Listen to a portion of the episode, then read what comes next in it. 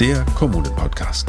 Zukunftsthemen für kommunale GestalterInnen dass Projekte mittlerweile auch nicht mehr nur in den Silos funktionieren, sondern so groß sind und so groß gedacht werden müssen, dass es nur zusammen geht. Weil eins ist nämlich auch klar, eine Verwaltung funktioniert wirklich dann nur da gut, wo auch kurze Dienstwege gut gelebt werden. Dadurch, dass wir so viele Vernetzungsformate mittlerweile haben, über Agilitätssessions, digitale Infomeetings, Führungskräftetreffen, noch und nöcher, haben wir es geschafft, dass die Menschen voneinander wissen und auch jetzt mal eher zum Telefonhörer greifen und auch sich Unterstützung holen.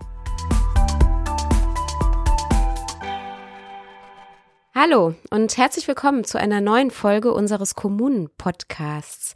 Das ist ein Podcast, in dem wir über verschiedene Ansätze von Systemwandel in der Kommunalverwaltung sprechen. Und wir sprechen mit Menschen, die diesen System und ja, vor allem eben auch Kulturwandel voranbringen. Ich bin Simon Gaul und ich darf Sie wieder durch diese Folge führen und heute mache ich das gemeinsam mit dir, Manuela. Hi. Hi, hallo.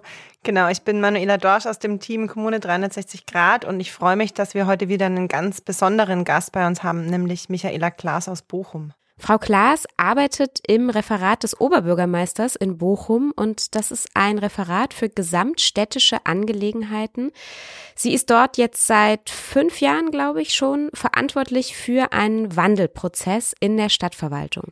Also im Grunde ein Job, der ausschließlich dafür da ist, Change voranzubringen. Ja, und ich glaube, es ist, gibt wirklich nicht sehr viele Kommunen mit so einem sehr, sehr breiten Ansatz, also wo die gesamte Kommunalverwaltung mit vielen tausenden Mitarbeitenden auch in so einem Prozess mitgedacht wird und ja auch auf allen Ebenen, von der operativen Ebene bis hin zur politischen Ebene und auch die politische Führung.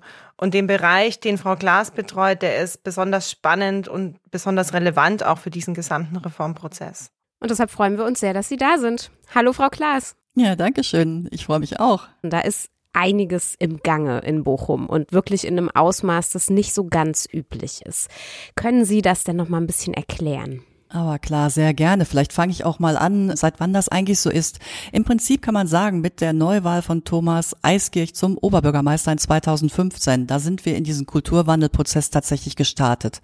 In ganz, ganz vielen Schlüsselpositionen, nicht nur bei der Stadt, sondern auch bei der Ruhr-Uni Bochum, bei den Stadtwerken, bei der Sparkasse und aber auch im Verwaltungsvorstand. Dort gab es mit einmal neue Menschen, die alle gesagt haben, wir wollen die Stadt gemeinsam weiter voranbringen und tatsächlich auch neu gestalten. Es gab ein gemeinsames Verständnis von, ja, wir sind Bochum und ähm, es gibt Kompetenzen, die wir haben und an denen können wir, müssen wir uns orientieren und die wollen wir tatsächlich noch ausbauen. 2016 sind wir dann auch mit der Bochum-Strategie gestartet. Diese Bochum-Strategie, das ist unser gesamtstädtischer Handlungsrahmen. Es ist im Grunde unser Kompass, von dem wir sagen, bis 2030 wollen wir unsere Stadt lebens- und liebenswerter machen.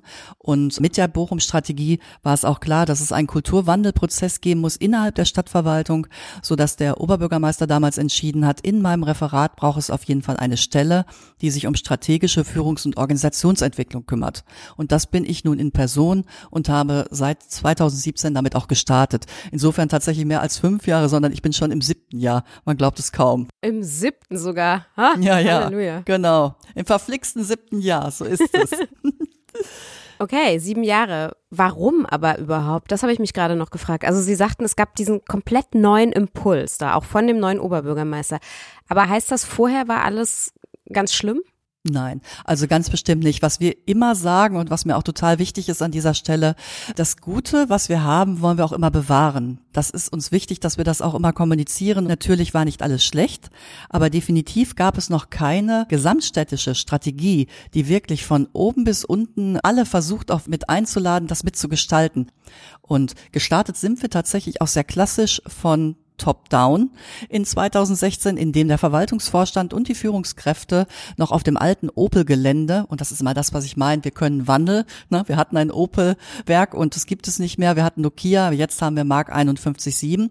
Dort sind die Führungskräfte gestartet und haben diesen Prozess begonnen, wo sehr schnell klar war, Top-down alleine geht es auf gar keinen Fall. Weil wenn wir wollen, dass das Ganze durch die Stadtgesellschaft, durch die Verwaltung auch geht, dann müssen wir alle anderen dazu auch einladen, was wir mit ganz unterschiedlichen Formaten auch gemacht haben, wo ich gleich noch ganz viel drüber erzählen könnte.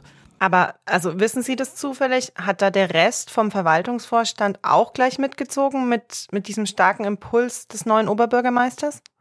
Also wir haben tatsächlich einen Oberbürgermeister, der sehr einladend ist, tatsächlich auch mitzumachen und die haben auch wirklich alle mitgemacht. Und diese Veranstaltung, ich hatte jetzt in den letzten Wochen noch Reflexionen mit Führungskräften, wurde tatsächlich auch immer mal wieder erwähnt als eine sehr energiegeladene ähm, Veranstaltung, möglicherweise auch bewusst gelegt in die alten Räumlichkeiten des ehemaligen Opel-Werkes, um zu sagen, von hier aus kommen wir und wir wollen gestalten und verändern mit dieser Bochum-Strategie und lasst es uns gemeinsam anpacken. Also da waren wirklich tatsächlich tatsächlich alle dabei. Was war denn das genau für eine Veranstaltung? Also wie, wie kann man sich das vorstellen? So eine große Versammlung, da kamen dann alle in die alte Produktionshalle oder wohin? Ja, das war, heißt dort auch Rotunde, wurde mir gesagt. Das war leider noch vor meiner Zeit, deswegen konnte ich da noch nicht mitwirken und habe mir immer nur sagen lassen, dass es wirklich eine gute Veranstaltung war, wo alle wirklich aktiv mitgewirkt haben. Mehr kann ich dazu leider im Moment auch nicht sagen. Und was ist dann genau Ihre Rolle? Meine Rolle. Ja, tatsächlich habe ich mir die auch selber gestalten können. Es war nur klar, wir haben diese Bochum-Strategie wir wollen, dass sie auf jeden Fall in der Stadtverwaltung auch umgesetzt wird und die Bochum-Strategie die Stadtverwaltung auch durchdringt. Und da war es ganz, ganz erforderlich, tatsächlich die Führungskräfte insbesondere aus ihren Silos herauszuholen. Das ist das, was der Oberbürgermeister am Anfang auch immer gesagt hat, raus aus den Silos.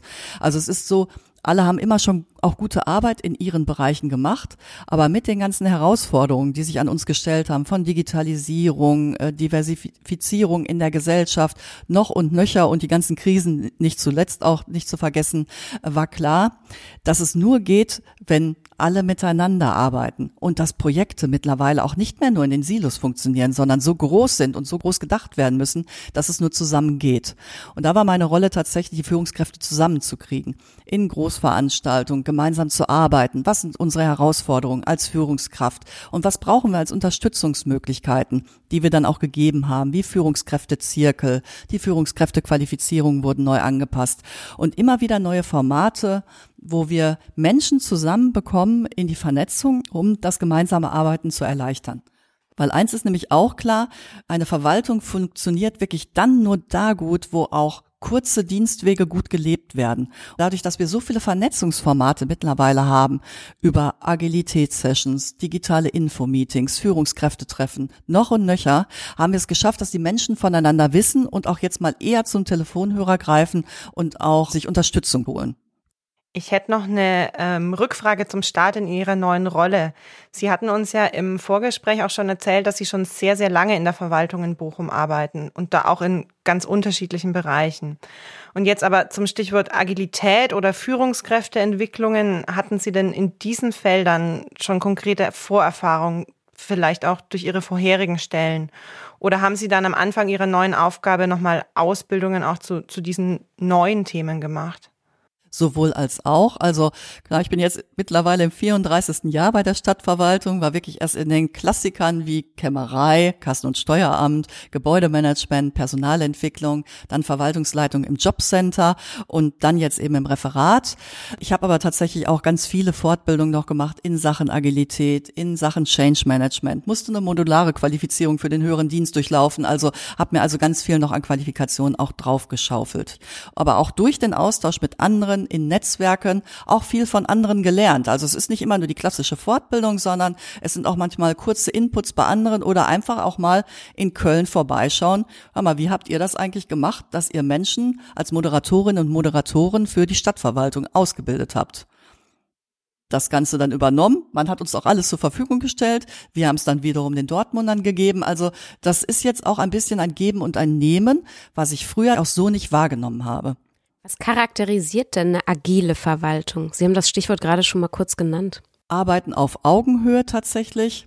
Und wenn ich mir etwas wünschen würde, dann auch immer mehr Selbstverantwortung in die einzelnen Bereiche geben, dass Mitarbeiterinnen und Mitarbeiter aber auch befähigt werden dazu, Selbstverantwortung auch wahrzunehmen. Da gibt es natürlich auch immer noch Befürchtungen und zum Teil ist es natürlich auch noch klassisch, dass Mitarbeiterinnen und Mitarbeiter sagen, für diese Entscheidung werde ich tatsächlich nicht bezahlt. Das musst du tun, Führungskraft. Und ich glaube, da gibt es auch noch ein Gap im Kulturwandel und da müssen wir definitiv auch noch dran. Es gibt viele Menschen, die wollen wirklich mitmachen. Das sehe ich auch an unseren Beschäftigtenkonferenzen, wo Mitarbeiterinnen und Mitarbeiter sich ja sehr aktiv einbringen und das dann auch ja wieder in ihre Teams bringen aber es gibt eben auch noch die anderen und wir werden nicht alle immer bekommen, aber es wäre ja schon schön, die große Mehrheit zu bekommen und ich glaube, das kann ich wirklich mit fester Überzeugung sagen, es werden immer mehr Mitmachende. Ein kleines Beispiel, wir waren gestern auf der Personalversammlung und das war früher wirklich so, der Personalrat und die Verwaltung, da hat es immer geknallt tatsächlich auf solchen Personalversammlungen. Und gestern war das Ganze von einer absoluten Konstruktivität irgendwie durchzogen, so dass wirklich ganz total erkennbar war und das für eine Personalversammlung, dass man wirklich gemeinsam an einem Strang zieht und dass die, die wollen, auch tatsächlich jetzt zu solch einer Personalversammlung kommen. Warum knallt's da sonst immer oder knallte früher? Ach, das waren äh, die Rollen hatten haben es einfach so hergegeben, dass ein Personalrat natürlich zu Recht auch auf Dinge hinweist. Das tut er heute auch noch immer und so soll es ja auch sein, aber um gemeinsam zu einem guten Ergebnis zu kommen. Und das hab, war früher nicht immer so der Fall, wie ich es zumindest ganz ganz früher wahrgenommen habe. Okay, das ist aber spannend. Das heißt, da haben aus Ihrer Sicht jetzt die Leute oder vielleicht auch die, die, diese gesamte Organisationsform, da, da hat sich tatsächlich was verändert. Das ist ja schon im Grunde ein Werte- oder ein Haltungswandel. Ne? Das ist ja jetzt nicht eine, eine neue Versammlungsform, weil die gab es ja schon immer, diese Versammlung, aber tatsächlich begegnen sich die Menschen anders. Genau. Also, und deswegen glaube ich auch durch diese ganzen Formate, die wir tatsächlich haben, wie Beschäftigtenkonferenz jetzt zum zweiten Mal, Sachständeausstellung. Das heißt, Menschen dürfen ihre Projekte vorstellen im Ratssaal und mit anderen in den Kontakt treten. Was mache ich eigentlich? Wie findet ihr mein Projekt? Habt ihr Feedback für mein Projekt? Wollt ihr vielleicht sogar mitarbeiten? Die Menschen kennen sich jetzt und haben auch ein hohes Interesse, ihre eigene Arbeit vorzustellen, sodass wir noch bei der ersten Sachständeausstellung ja wirklich händeringend nach Menschen suchen mussten, die wirklich mitmachen wollten, die eher gesagt haben, mein Gott, so viel Arbeitszeit da vorher reinbringen, habe ich keine Zeit für, die dann bei der zweiten Sachstände Ausstellung schon gefragt haben, wann darf ich mein Projekt vorstellen? Und bei der dritten machen wir uns in diesem Jahr überhaupt gar keine Sorgen, da genügend Menschen zu finden. Ich befürchte, wir müssen da schon Menschen absagen, weil wir nicht alles werden zeigen können. Und was genau ist diese Beschäftigtenkonferenz? Wenn ich noch mal ganz kurz auf die Bochum-Strategie eingehe, da hatten wir 2000 18 im März ein partizipatives Format, um die Bochum-Strategie auch voranzubringen und zu sagen, wir suchen die Ideen für die Bochum-Strategie, was wir auch in den Bürgerinnen und Bürgerkonferenzen seit 2017 auch gemacht haben. Und da gab es einen Vorschlag, Mensch, wir machen jetzt eine Bürgerinnenkonferenz. Es wäre wunderbar, wenn wir auch was für Beschäftigte machen können. Der Oberbürgermeister hat es meiner Kollegin Jasmin Wiemers-Krüger und mir gegeben und hat gesagt, und jetzt macht einfach mal und überlegt euch was. Mit einer großen Gruppe haben wir gemeinsam zusammenarbeitet, auch da schon ähm, ne, über die Grenze des Referats hinaus, weil wir gesagt haben, zwei vom Referat, die sich solch eine Konferenz überlegen, das macht keinen Sinn. Wir haben Menschen eingeladen, von denen wir glaubten, die können das gut mitgestalten und die Leitung der VHS kam rein und sagte, so, und ich bin jetzt hier, weil ich nicht will, dass das Ganze scheiße wird. Das fand ich großartig und sehr ehrlich und das ist eine tolle Konferenz geworden. Und jetzt beim zweiten Mal haben wir es dann noch größer aufgezogen und haben alle Kolleginnen und Kollegen eingeladen, in Vorab-Workshops gemeinsam mit uns zu überlegen, was sind eigentlich die Themen, die euch bewegen. Und dabei kamen dann nachher acht Cluster heraus. Und alle, die jetzt im Nachhinein sagen, ja, warum redet ihr darüber? Denen können wir sagen, ja Leute, ihr hattet alle die Möglichkeit, euch zu beteiligen und 90 Menschen sind dem Aufruf auch gefolgt. Und das ist wirklich ein riesig hoher Wert. Über was für eine Größenordnung reden wir denn hier? Wenn Sie jetzt sagen, 90 haben da mitgemacht, wie viele kommen denn hinterher zur Konferenz? So circa 350. Also wir laden ja offen ein an alle 6000 Beschäftigte. Da geht es wirklich immer um die gute Zusammenarbeit. Wie können wir sie verbessern? Es geht nicht darum, nur eine Wohlfühlveranstaltung zu haben, sondern nachher mit konkreten Empfehlungen der Beschäftigten auch umzugehen, um bei der ersten Beschäftigtenkonferenz gab es beispielsweise 30 konkrete Ideen, die fast alle umgesetzt wurden. Ein Beispiel zu nennen, was im Auswertungsworkshop wirklich vom Stadtdirektor und dem Personalratsvorsitzenden mit Handschlag besiegelt wurde, dass man von 6 bis 20 Uhr arbeiten kann. Und diese Dienstvereinbarung wurde innerhalb von wenigen Wochen ähm, aus dem Boden gestampft. Und das ist für eine Verwaltung, wie unsere es ist, war das ein Wahnsinnsding. Also das haben wir so noch nie erlebt in der Geschwindigkeit. Und mit, mit welcher Methodik haben Sie das dann gemacht, mit so vielen Menschen? Da arbeiten wir immer mit einer Art Word-Café tatsächlich. Ne? Alle durften auf Tischdecken schreiben, man war in kleinen Gruppen. Und was uns auch immer ganz besonders wichtig ist, unser Verwaltungsvorstand und der Oberbürgermeister mischt sich immer mit unter die Arbeitsgruppen und arbeitet auch wirklich an den Themen mit. Und auch da ist ein Wandel stattgefunden. Am Anfang war das noch eher so, dass man dachte, oh je, da ist jetzt jemand vom Verwaltungsvorstand, da kann ich dann meine Meinung nicht sagen, das ist jetzt ganz anders. Es arbeiten beide Seiten ganz konstruktiv und wirklich immer eng an der Sache mit. Da fällt mir jetzt auch wieder das Stichwort Hierarchien ein. Das klingt relativ abgeflacht auf der informellen. Also wenn Sie sagen, bei dieser Beschäftigtenkonferenz, da sitzt dann vielleicht eben eine Person, die eine Kita-Leitung hat, mit dem Oberbürgermeister am Tisch und die beiden reden in dieser Situation dann ja zumindest auf Augenhöhe über irgendein Fachthema, oder? Das ist tatsächlich total so gegeben. Egal in welchem Format das jetzt so ist, äh, wird das genau so gelebt. Also da kann auch jede, jeder auf den Oberbürgermeister zugehen. Der versucht es tatsächlich auch durch so Dinge wie Ämterbesuche, wo er wirklich durch die Büros geht und mit allen spricht, den Menschen diese Scheu zu nehmen, sich direkt an ihn zu wenden. Also das passiert tatsächlich auf Augenhöhe. Mhm. Und das passiert auch außerhalb solcher, ich sag jetzt mal Spielchen. Also im Alltag ist ja noch mal was anderes, wenn ich jetzt als Sachbearbeiterin eine Idee habe, wie gehe ich dann vor? Also wahrscheinlich muss ich dann schon noch in den Hierarchieebenen nach oben klettern und gehe nicht direkt zum Oberbürgermeister vermutlich. Aber ähm, wie ist das so, wenn man sich im Amt begegnet, im Tagesgeschäft? Eine Kernaktivität der Bochum-Strategie ist auch unser Ideenmanagement. Also es ist tatsächlich so, wenn jemand eine Idee hätte, die seinen eigenen Bereich jetzt nicht unbedingt betrifft, würde er dies in dieses Ideenmanagement geben, was komplett hierarchieübergreifend ist. Da kommt es jetzt erstmal rein und wird dann natürlich geprüft. Äh, ähm, ich kann mir wirklich gut vorstellen, wenn es eine Idee im eigenen Bereich ist, würde man es ganz bestimmt auch mit seiner eigenen Führungskraft erstmal besprechen. Also gewisse ähm, Hierarchien gibt es tatsächlich noch, aber das Ideenmanagement ist natürlich eine gute Möglichkeit, seine eigene Idee einfach ein einzubringen, ohne seine Führungskraft darüber auch zu informieren. Mhm. Und Hierarchieebenen sind ja auch nicht per se schlecht, also die helfen ja auch in vielen Bereichen. Genau, sehe ich auch so. Das, das finde ich jetzt aber auch nochmal spannend. Also ich habe schon von ähnlichen Ansätzen gehört, ähm, wie kann man eigentlich innovative Ideen in sehr hierarchischen Organisationen auch einsammeln, ohne dabei äh, auf den Dienstweg angewiesen zu sein und auch Prozesse vielleicht zu beschleunigen. Wo ist denn das angesiedelt? Also das habe ich jetzt noch nicht ganz verstanden. Ist es bei Ihnen in diesem gleichen Referat? Ja, genau. Also in unserem Referat äh, haben wir noch eine kleine Gruppe, das nennt sich das Wandelteam sozusagen. Das Wandelteam setzt sich zusammen aus Mitarbeiterinnen und Mitarbeitern des Referates und aus externen Kräften sozusagen, die seitens des Organisations- und Personalamtes zu uns gekommen sind. Und dazu gehört nämlich dann das Ideenmanagement, unseren Werkzeugkasten für Projekte. Ähm, Inhouse Consulting ist noch ein Thema und wir dann eben vom Referat. Und das ist, gehört auf jeden Fall ins Referat des Oberbürgermeisters. Spannend. Haben Sie sonst noch irgendwelche ganz konkreten Ansätze, von denen Sie noch erzählen können, wo Sie sagen, das ist so eine Methode, mit der arbeite ich als Wandelverantwortliche? Bevor Corona begonnen hat, waren meine Kollegin Jasmin und ich in Köln und haben uns angeschaut, was Mike Dick dort mit seinem Veränderungsbüro macht. Das heißt ein bisschen anders, aber so ähnlich. Und die haben uns auch von ihrem Kanban-Board erzählt, was sie wirklich einmal in der Woche machen oder dass sie ihre Erfolge feiern. Das Kanban-Board ist ja eigentlich ein Board, wo man wirklich aufschreibt, das sind die Themen, die ich in Planung habe, das sind die Themen, die ich in der Bearbeitung habe und das habe ich abgeschlossen. Also wirklich ein agiles Tool, was man entweder auf einem Whiteboard aufbringen kann, auf einer großen Pinnwand aufbringen kann, also analog machen kann. Oder eben auch, wie wir dann, nachdem wir es einmal montags morgens gemacht haben und dann kam die Pandemie, dann auch im Digitalen weiter fortgeführt haben. Wir sind im Referat des Oberbürgermeisters ziemliche Einzelkämpfer und Kämpferinnen und es ist total hilfreich zu sehen, was die anderen an Projekten haben, wo sie ihre Erfolge gefeiert haben, wo sie möglicherweise auch Unterstützung haben müssen. Das hat für das Teamgefühl unglaublich viel gebracht. Aber nicht nur darüber zu sprechen, sondern nach allen allen drei Monaten machen wir den sogenannten Mittwoch der Erfolge, wo wir drei Dinge, die uns besonders gut gelungen sind, gemeinsam mit anderen oder eben allein oder was man sich als Kompetenz draufgeschaufelt hat, gemeinsam in einer Referatsbesprechung würdigen. Am Anfang musste das ein bisschen einstudiert werden, weil alle sagten, Mensch, das habe ich euch doch schon im Kanban-Board erzählt.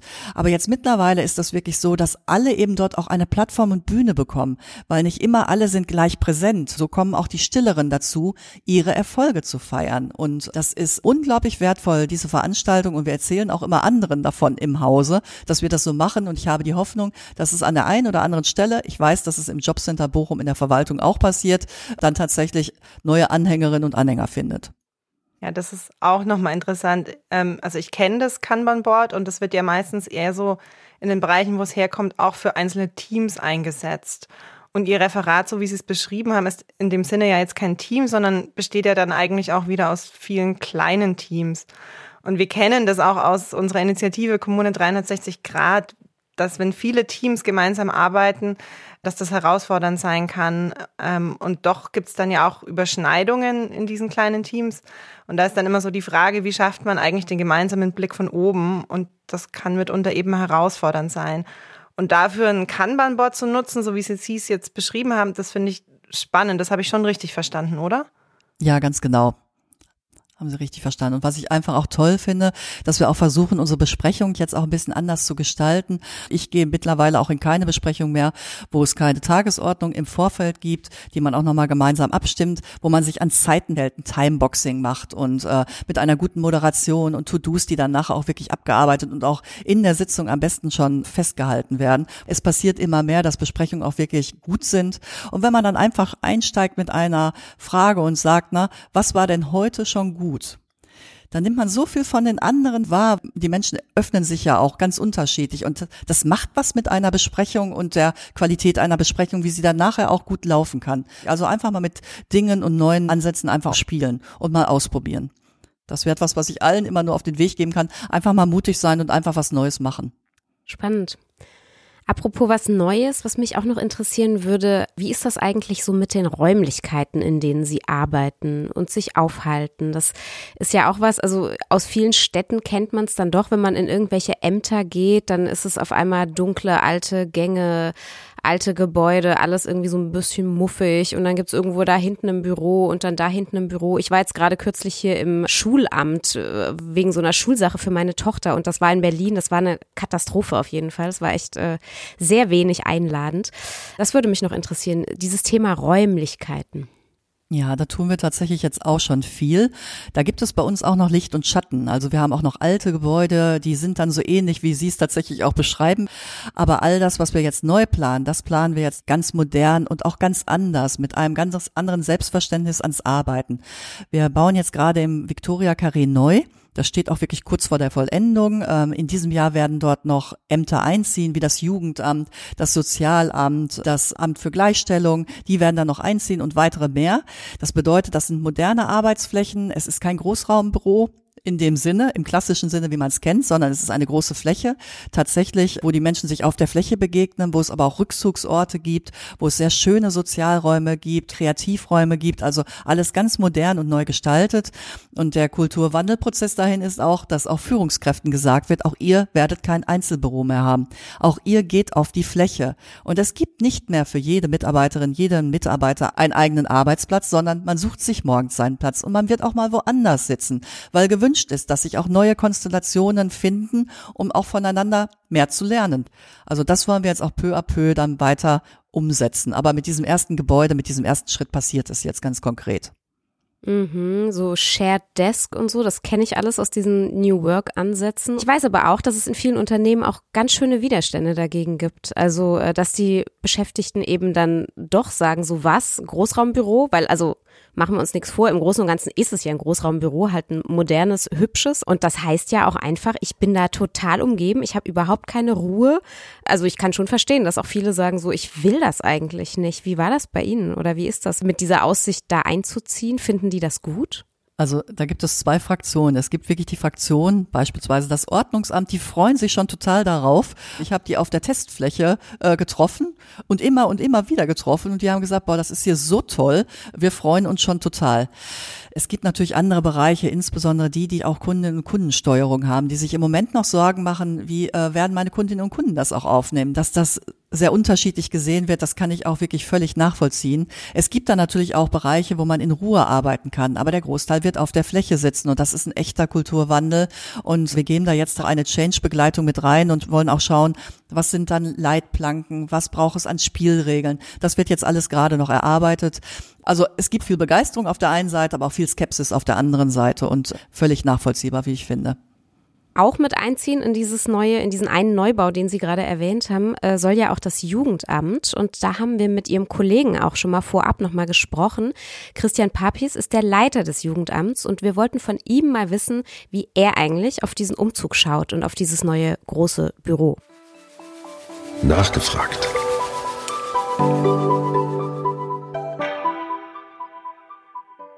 Wir haben natürlich einen sehr, sehr intensiven Beteiligungsprozess hier bei der Stadt Bochum von Anfang an. Der ist auch notwendig, weil, und das kann man, glaube ich, auch nicht verschweigen, dass die Auseinandersetzung der Mitarbeitenden mit diesem Thema der modernen Arbeitswelten durchaus sehr ähm, kritisch äh, verläuft und auch mit vielen Ängsten äh, verbunden ist. Und in der sozialen Arbeit ist es ja immer so, dass wir hier soziale Dienstleistungen erbringen, die auf dem Prinzip der Koproduktion fußen. Und das muss auch in Zukunft gewährleistet sein. Das heißt, im Zusammenwirken mit den Adressatinnen und Adressaten entsteht erst der Mehrwert unserer äh, Dienstleistungen. Und das funktioniert jetzt gut und führt auch dazu, dass viele befürchten, weil wir es eben noch nicht wissen, wie wird es in Zukunft, kriegen wir diese Koproduktion mit unseren Adressatinnen und Adressaten am neuen Standort, so schön er ist, so modern er ist, so offen und gut er aufgesetzt ist, kriegen wir diese Koproduktion weiterhin so hin, dass wir eine gute Dienstleistungsqualität für unsere sozialen Dienstleistungen haben werden. Und das geht und steht und fällt mit den Adressatinnen und Adressaten. Und deshalb steht es auch so im Fokus unserer äh, Diskussion. Er hat das dann auch noch konkretisiert, also diese Ängste, die er angesprochen hat, das bezieht sich vor allem auf die Frage, wie eine vertrauliche Gesprächsatmosphäre hergestellt werden kann in so einem Großraumbüro. Denn die Menschen, die ins Jugendamt kommen, die kommen ja oft in großen Krisensituationen. Und da ist dann schon die Frage, wie kann man denen ein gutes, sicheres Gefühl geben? Und dann spielt natürlich auch der Datenschutz eine große Rolle. Letztlich, und das kann ich bis jetzt eigentlich auch immer nur äh, so formulieren, wird es darauf ankommen, dass wir das tatsächlich ausprobieren und uns, äh, wenn wir umgezogen sind, auf diese neuen Verhältnisse einstellen und schauen, wie wir da neue Routinen entwickeln können, wie wir auch das, was die neuen Arbeitsmodellen an positiven, an äh, wirklich modernen Akzenten setzen, auch für uns nutzbar machen können. Ja, und was das für moderne Akzente sein könnten, das haben wir ihn dann natürlich auch noch gefragt. Große Chance ist natürlich, dass sich der ganze Bereich sehr kommunikativ gestaltet und die soziale Arbeit ist ein sehr kommunikatives Arbeitsfeld, dass die unterschiedlichen Bereiche mehr voneinander mitbekommen, dass der Austausch intensiviert wird und ja, ein Zusammengehörigkeitsgefühl gesteigert wird, dass wir uns als Jugendamt insgesamt mit den Bereichen, die umziehen, ja, besser kennenlernen, mehr in den Austausch gehen, vielleicht auch Synergieeffekte herstellen, die es jetzt bei dieser starren Trennung nicht gibt. Wenn uns das dann noch gelingt, so zu gestalten, gestalten, dass die Arbeitsabläufe als solche nicht drunter leiden. Also die Bedenken, die die Kolleginnen und Kollegen ja zu Recht formuliert haben, funktioniert das alles hier in dieser offenen Atmosphäre? Funktioniert das mit der Anzahl der Arbeitsplätze, die da in Präsenz dann täglich zur Verfügung stehen, im Backoffice, im Frontoffice? Das muss man alles sich anschauen. Dafür muss es Lösungen geben. Aber wenn wir das gut hinbekommen, dann kann ich mir vorstellen, dass die neuen Rahmenbedingungen tatsächlich ja zu mehr gelebter Offenheit, Kommunikation, Interaktion und auch ja zu einer guten Zusammenarbeit führen. Nachgefragt.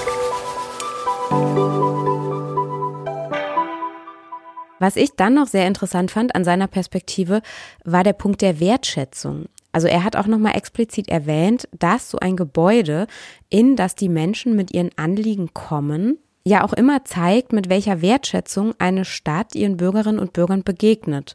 Und das finde ich einen total guten Punkt. Also davon jetzt aber nochmal abgesehen, also von diesem Neubau, jetzt nochmal, gehen wir nochmal einen Schritt zurück, Frau Klaas. Wenn wir also nochmal eine Ebene höher schauen, diesen gesamten Change-Prozess, den Sie angestoßen haben, was würden Sie denn sagen, bringt der den Bürgerinnen und Bürgern in Bochum? Also insbesondere im Bereich der Digitalisierung hat sich ja unglaublich viel getan. Also auch wir arbeiten daran, dass die Bürgerinnen und Bürger uns immer noch aufsuchen können, aber eben vieles auch schon von zu Hause machen können. Kulturwandelprozess, Sie können sich direkt einbringen durch unsere Bürgerinnenkonferenzen, die wir seit 2017 ja erst einmal im jährlichen Rhythmus und jetzt alle zwei Jahre durchführen, können sich Bürgerinnen und Bürger wirklich mit ihren Anliegen in diesen Konferenzen einbringen. Und wir bringen jetzt bald noch eine Plattform an den Markt. Konsul heißt diese Beteiligungsplattform, wo Bürgerinnen und Bürger sich zu Projekten direkt äußern können. Und was ist die Bürgerinnenkonferenz genau? Die erste startete tatsächlich in 2017. Wir machen das immer mit 371 Einwohnerinnen und Einwohnern, die stellvertretend sind für 371.000. Bei der ersten haben wir noch die Ideen für die Bochum-Strategie gesucht, weil wir ja gesagt haben, na, wir wollen diese Bochum-Strategie tatsächlich sehr partizipativ voranbringen. Und die anderen Bürgerinnenkonferenzen zahlen natürlich auch alle auf die Strategie ein. Das ist eben das Besondere an dieser Strategie, dass sie auch an allen Punkten, ob es Fachkonzepte sind, auf Bürgerinnenkonferenzen, wir beziehen uns immer wieder auf diese, weil diese Krise ja auch wirklich unser Kompass ist, waren das dann so Themen wie Smart City. Dieses Jahr äh, werden wir das Thema Familie haben. Es ging um Mobilität, also wirklich Dinge, die Bürgerinnen und Bürger auch direkt angehen. Und habe ich das gerade richtig verstanden? Also das war dann auch so ein Stück weit eine repräsentative Auswahl der Bürgerinnen, die Sie eingeladen haben, oder? Ganz genau. Es ist eine Zufallsauswahl, die unser Amt für Statistik jedes Jahr aufs Neue dann wieder vornimmt. Deswegen sind auch manchmal wieder Menschen dabei, die schon mal dabei waren. Das ist aber reiner Zufall dann, ist tatsächlich repräsentativ. Bei diesen 371, das heißt aber, Sie puffern auch. Also sie laden, weiß ich nicht, 400 ein, weil sie schon damit rechnen, 30 kommen eh nicht oder so, ne? Genau, wir laden jetzt mittlerweile mehr ein. Ich glaube, beim ersten Mal war das noch tatsächlich ein bisschen anders, aber ich glaube, das hat sich auch verändert. Wir haben ja jetzt auch Erfahrungswerte. Genau. Mhm. Das heißt, 371 ist eine Zielmarke, aber de facto sind dann halt 380 oder 350 oder. Genau, oder es kommen mal weniger. Sie haben gerade das schon angerissen, wie Sie sich auch austauschen mit den anderen Kommunen, die auch teilweise solche Prozesse haben. Jetzt in Köln haben Sie ja gerade schon gesagt, gibt es auch so ein großes Veränderungsbüro. Äh, Dortmund zog dann irgendwie hinterher und hat das jetzt im Nachhinein äh, auch angefangen. Wie ist das so, der Austausch mit den anderen Kommunen? Wie funktioniert das? Ich muss tatsächlich sagen, ich komme ja noch aus einer ganz anderen Welt, wo wenn man, wenn man irgendwie was von anderen wissen wollte, da gab es das sogenannte IKEA, dieser interkommunale Erfahrungsaustausch, wurde das bei uns immer genannt. Und wenn man den gemacht hatte, dann hatte man im besten Fall eine E-Mail-Adresse, die man von irgendjemandem bekommen hatte und hat dann nie wieder was davon gehört. 2000 19 haben wir das Netzwerk Agile Verwaltung gegründet und wir als Stadt Bochum waren Gründungsmitglied der ersten Stunde, aber gemeinsam mit der Emscher Genossenschaft. Da sieht man also auch ne, Kommunen über nicht nur Stadtverwaltung, sondern mit der Emscher Genossenschaft, der Stadt Dortmund. Jetzt mittlerweile ist die Stadt Duisburg noch dabei und das ist ein absolut großartiges Netzwerk, um voneinander zu lernen.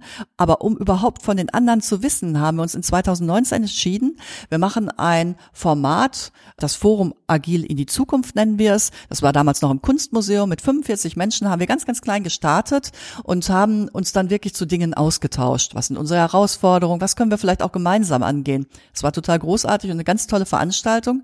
Das wurde dann immer größer und dadurch, dass ja dann Corona kam, das war ein Booster auch für unser Netzwerk, Netzwerk, äh, haben wir das Ganze dann auf digital umgestellt, haben das Ganze dann mittlerweile eine ganze Woche stattfinden lassen.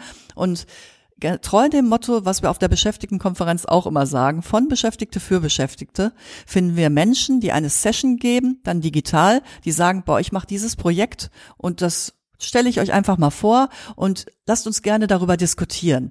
Wissen die Menschen jetzt überhaupt voneinander? Und dieses Jahr werden wir das im August im Stadtkonzern Bochum anbieten. Wir haben also immer eine Ausrichterin sozusagen, die das aber nicht alleine macht, sondern wir arbeiten in einem Sprintteam mit Menschen, die schon bei anderen Foren dabei waren, die dann irgendwann gesagt haben, Mensch, ich möchte mich da noch ganz anders einbringen, als nur eine Session zu leiten. Wir treffen uns jeden Dienstagmorgen um 8.30 Uhr für ein Sprint, eine halbe Stunde digital und teilen das auf ganz, ganz viele Schultern auf. Die ganzen Arbeiten, die jetzt noch zu tun sind. Und dieses Jahr wird es im Stadtkonzern Bochum sein. Wir werden auch wieder vier Tage digital anbieten und dann am Freitag tatsächlich eine Abschlussveranstaltung in Präsenz haben mit 120 möglichen Menschen im Kunstmuseum Bochum hier bei uns mit ganz vielen agilen Methoden arbeiten, die Vernetzung dann vorantreiben, sodass die Menschen auch wirklich Personen haben zu den Namen und wo wir auch die Hoffnung haben oder wir wissen, es passiert schon. Man bekommt jetzt immer ganz viele Mails außerhalb dieses Ikeas. Wie macht ihr das eigentlich? Und kannst du mir mal die Konzepte schicken? Und ganz ehrlich, alle tun das jetzt auch. Also dieses, wir teilen jetzt auch mal wirklich was und schicken das auch gegenseitig. Und das ist mir auch egal, wenn das jemand dann nutzt, der soll es nutzen. Da hat sich in den Köpfen ganz, ganz viel getan. Ja, super, spannend. Ähm, und wenn Sie sagen, also wie viele Menschen sind dann bei Ihnen in diesem Netzwerk oder auch bei solchen Veranstaltungen vertreten? Wir hatten letztes Jahr, als die Stadt Dortmund das Ganze gemacht hatte, hatten wir insgesamt 450 Teilnehmerinnen und Teilnehmer. Unser Netzwerkverteiler ist mittlerweile 650 Menschen groß und meine Hoffnung wäre, dass wir dieses Jahr auf jeden Fall mindestens die 450 wieder bekommen werden. Aber ich bin da auch wirklich guter Dinge, weil da wieder ganz spannende Themen dabei sind. Und sind da auch Kommunen aus dem ländlichen Raum dabei oder sind das jetzt die großen Städte? Sowohl als auch. Tatsächlich auch kleinere Kommunen. Ich müsste mir das noch anschauen. Also diejenigen, die anbieten, das sind halt häufig wirklich die großen. Also so eine Stadt Dortmund, eine Stadt Duisburg, die Emscher Genossenschaft, wie als Stadt Bochum. Aber jetzt eben auch unser Umweltservice Bochum, unser Entsorger.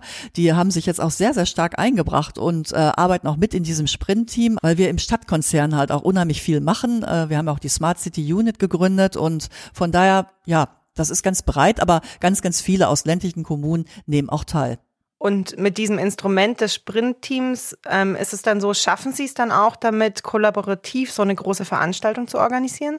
Ja, und wir sind ganz, ganz glücklich, dass wir jetzt auch hier bei der Stadt Bochum seit 1. Januar MS Team 365 haben und tatsächlich jetzt auch ganz anders als in den Vorjahren kollaborativ anders arbeiten können. Wir haben jetzt auch die Möglichkeiten, tatsächlich unsere Dokumente gemeinsam abzulegen und alle haben immer denselben Stand. Das war vorher noch gar nicht möglich. Da haben wir uns noch mit dem Concept Board geholfen, was wir dann als Stadt Bochum einfach mal so beschafft haben, was andere Kommunen immer noch nicht dürfen wegen der ganzen Datenschutzproblematik. Also insofern ist kollaboratives Arbeiten ja manchmal auch noch ziemlich schwer gemacht, aber es wird immer leichter und MS Teams ist da eine Riesenhilfe. Also das ist heute so ein kleiner Methodikkurs jetzt irgendwie auch für mich. Was ist ein Sprintteam? Ein Sprintteam, das bedeutet, man ist in einer Gruppe zusammen, die ein ganz bestimmtes Ziel hat, auf das es hinarbeitet. Ich verstehe Sprintteam, weil es hört sich auch nach Sprinten an für mich, dass es auch immer wirklich kurz ist. Wir versuchen also auch wirklich oder wir schaffen es auch tatsächlich, diese 30 Minuten nie zu reißen. Für alle ist klar, es ist nur diese 30 Minuten, aber darauf haben wir all unsere Aufgaben auch fokussiert. Und dann gibt es aber auch immer mal wieder größere Workshops. Wir waren letzte Woche beim Umweltservice, in unserem Entsorger und haben mal wieder drei Stunden auch gemeinsam vor Ort gearbeitet, was dann, wenn man sich wirklich ausschließlich digital sieht, dann auch mal eine Wonne und eine Wohltat war. Und das tat dann auch richtig gut. Ganz viel zu schaffen in drei Stunden dann eben auch. Ja, spannend. Und was genau ist ein Concept Board?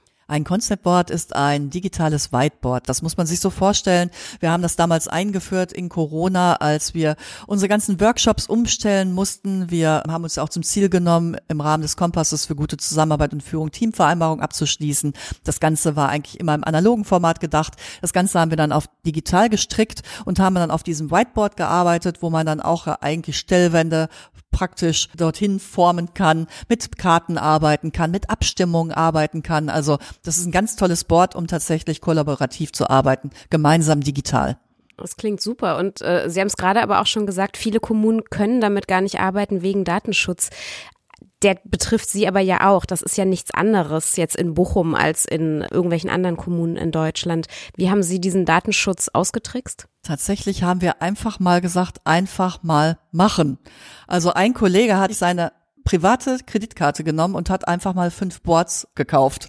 Und dann hat sich das so etabliert. Dann haben wir es mal beim Verwaltungsvorstand einfach mal gemacht. Dann haben wir es in Veranstaltungen einfach mal genutzt. Und irgendwie, ja, hat das gut funktioniert. Also bis dato dürfen wir es immer noch nutzen und tun es einfach. Super. Das ist eh oft ein Weg, habe ich das Gefühl, ne? Einfach mal machen. Ähm, Frau Klaas, Sie haben uns im Vorgespräch ja auch erzählt, dass Sie, ich glaube, Sie nennen die ähm, WandelgestalterInnen, davon haben Sie 20 Personen ausgebildet, die dann auch schon dezentral in ihren Ämtern arbeiten und wahrscheinlich auch schon solche Tools dort einbringen. Da würde mich nochmal interessieren, was machen die denn genau, diese Wandelgestaltenden, und wie haben Sie die eigentlich ausgebildet? nachdem wir unseren Kompass für gute Zusammenarbeit und Führung, den wir ja sehr partizipativ auch mit Führungskräften gemeinsam entwickelt haben, der unsere sechs Grundsätze enthält, wonach wir arbeiten wollen. Da haben wir 20 interne Wandelgestalten ausgeschrieben ausgewählt und dann auch ausgebildet. Es waren tatsächlich auch mehr Menschen, die sich gemeldet haben, als wir ausgewählt haben. Die mussten auch durch ein Auswahlverfahren, um zu zeigen, dass sie auch ein Interesse am Wandel wirklich haben. Und wir haben sie dann in Moderation geschult und auch in agilen Themen.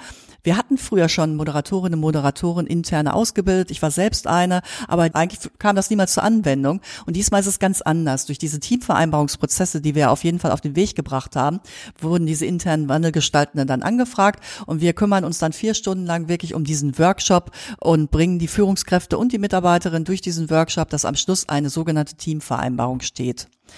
Allerdings unterstützen wir auch noch unsere Personalentwicklerin, die Merle May, mit ihrem Vorhaben Agilität auf dem Weg.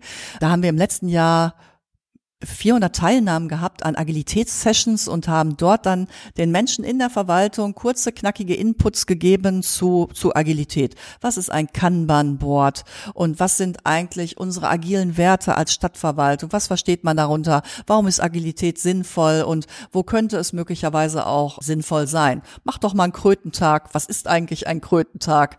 Genau solche Dinge. Und weil wir aber leider interne Wandelgestalten auf der Strecke verloren haben, weil die eine Stelle gewechselt haben, die Stadt Bochum verlassen haben, werden wir jetzt in diesem Jahr auch neue Wandelgestalten auswählen, die wir auch mit neuen Moderationsplänen versehen werden, dass die auch noch weiter die Teams unterstützen können. Beispielsweise beim Thema Reflexion.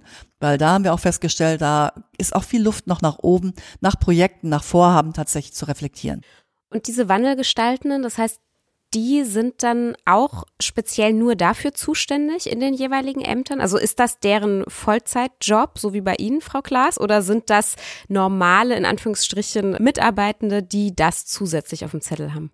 Ja, ganz genau. So ist das. Also das sind wirklich Mitarbeiterinnen und Mitarbeiter, die sagen, ich habe Spaß am Wandel, ich möchte meinen Spaß mit anderen auch tatsächlich teilen, andere unterstützen, aber es ist tatsächlich on top.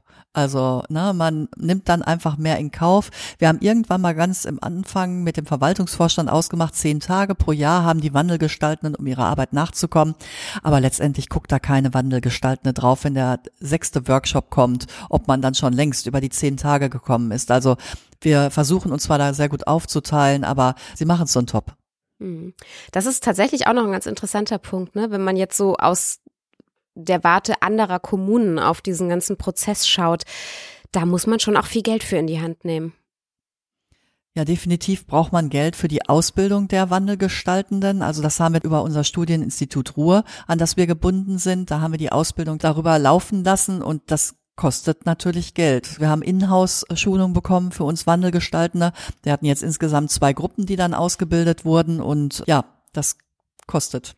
Und jetzt mal so in die Zukunft gerichtet, haben Sie denn vielleicht eine, eine Idealvorstellung im Kopf, wie viele Sie irgendwann mal gerne ausgebildet haben möchten oder, oder was haben Sie denn da noch vor? Also definitiv haben wir dieses Jahr vor, noch weitere 20 Wandelgestalten an Bord zu holen. Dann hätten wir mit den 10, die es jetzt tatsächlich nur noch sind, wegen dieser ganzen Wechsel, hätten wir 30 Menschen an Bord, wo wir glauben, dass wir in Sachen Moderation, in Sachen Agilität dann wirklich auch gut aufgestellt wären für eine Stadtverwaltung von 6000. Das muss aber auch noch nicht das Ende sein. Das kann natürlich auch sein, dass sich dieses Netzwerk immer vergrößert. Und wenn ich gerade gesagt habe, man muss auch tatsächlich Geld in die Hand nehmen, ist es auch so, dass wir interne Wandelgestalten natürlich jetzt auch schon viel Kompetenz durch unsere Erfahrung mit Workshop, Moderation und Agilität haben, so dass auch nicht alles nur selber eingekauft werden muss, sondern dass wir auch unsere internen Wandelgestaltenden natürlich auch zum Teil tatsächlich auch selber ausbilden können. Das scheitert manchmal nur an den eigenen personellen Ressourcen, die man dann möglicherweise nicht hat, aber nicht, dass wir es nicht tatsächlich auch mittlerweile könnten.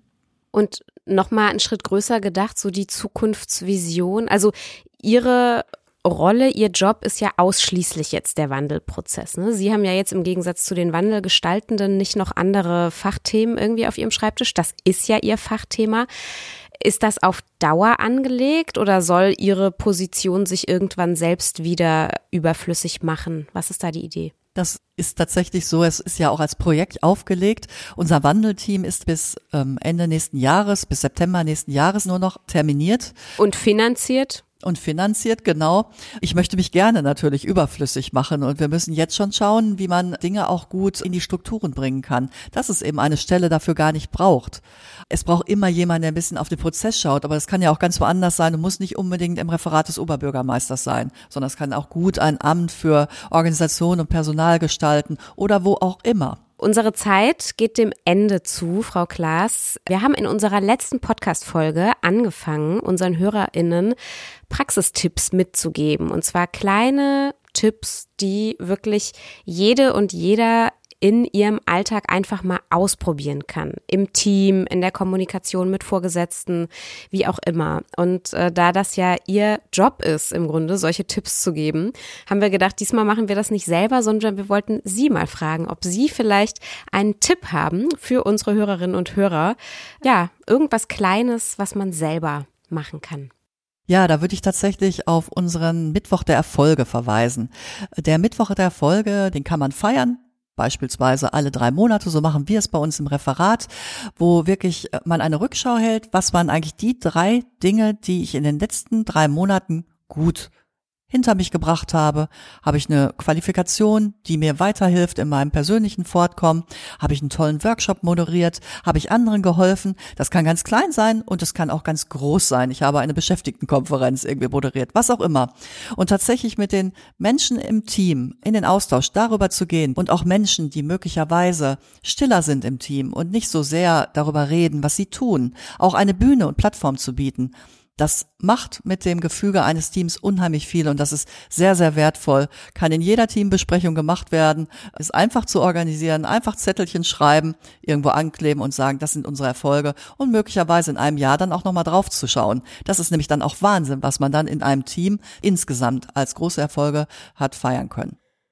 Danke, Frau Klaas. Klingt spannend. Mittwoch der Erfolge. Das probiere ich vielleicht auch persönlich sogar mal aus. Das kann man ja auch wirklich für sich mal so machen. Ne? Das ist, äh, ist auf jeden Fall eine tolle Idee und eine tolle Schlussmotivation, finde ich auch für unsere Folge.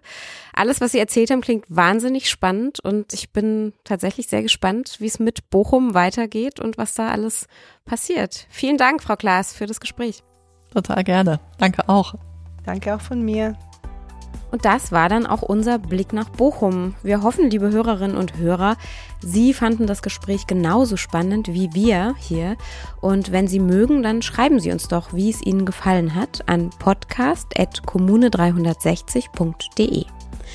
Der Kommunenpodcast ist eine Produktion der Initiative Kommune 360 Grad. Die Initiative ist ein Projekt der Aurides Stiftung, der Deutschen Kinder- und Jugendstiftung und von Fineo. Wir bedanken uns außerdem beim Bundesministerium für Familie, Senioren, Frauen und Jugend. Das unterstützt diesen Podcast. Und ja, in zwei Wochen, da hören Sie uns wieder, wenn Sie mögen. Bis dahin, danke fürs Zuhören und machen Sie es gut. Tschüss.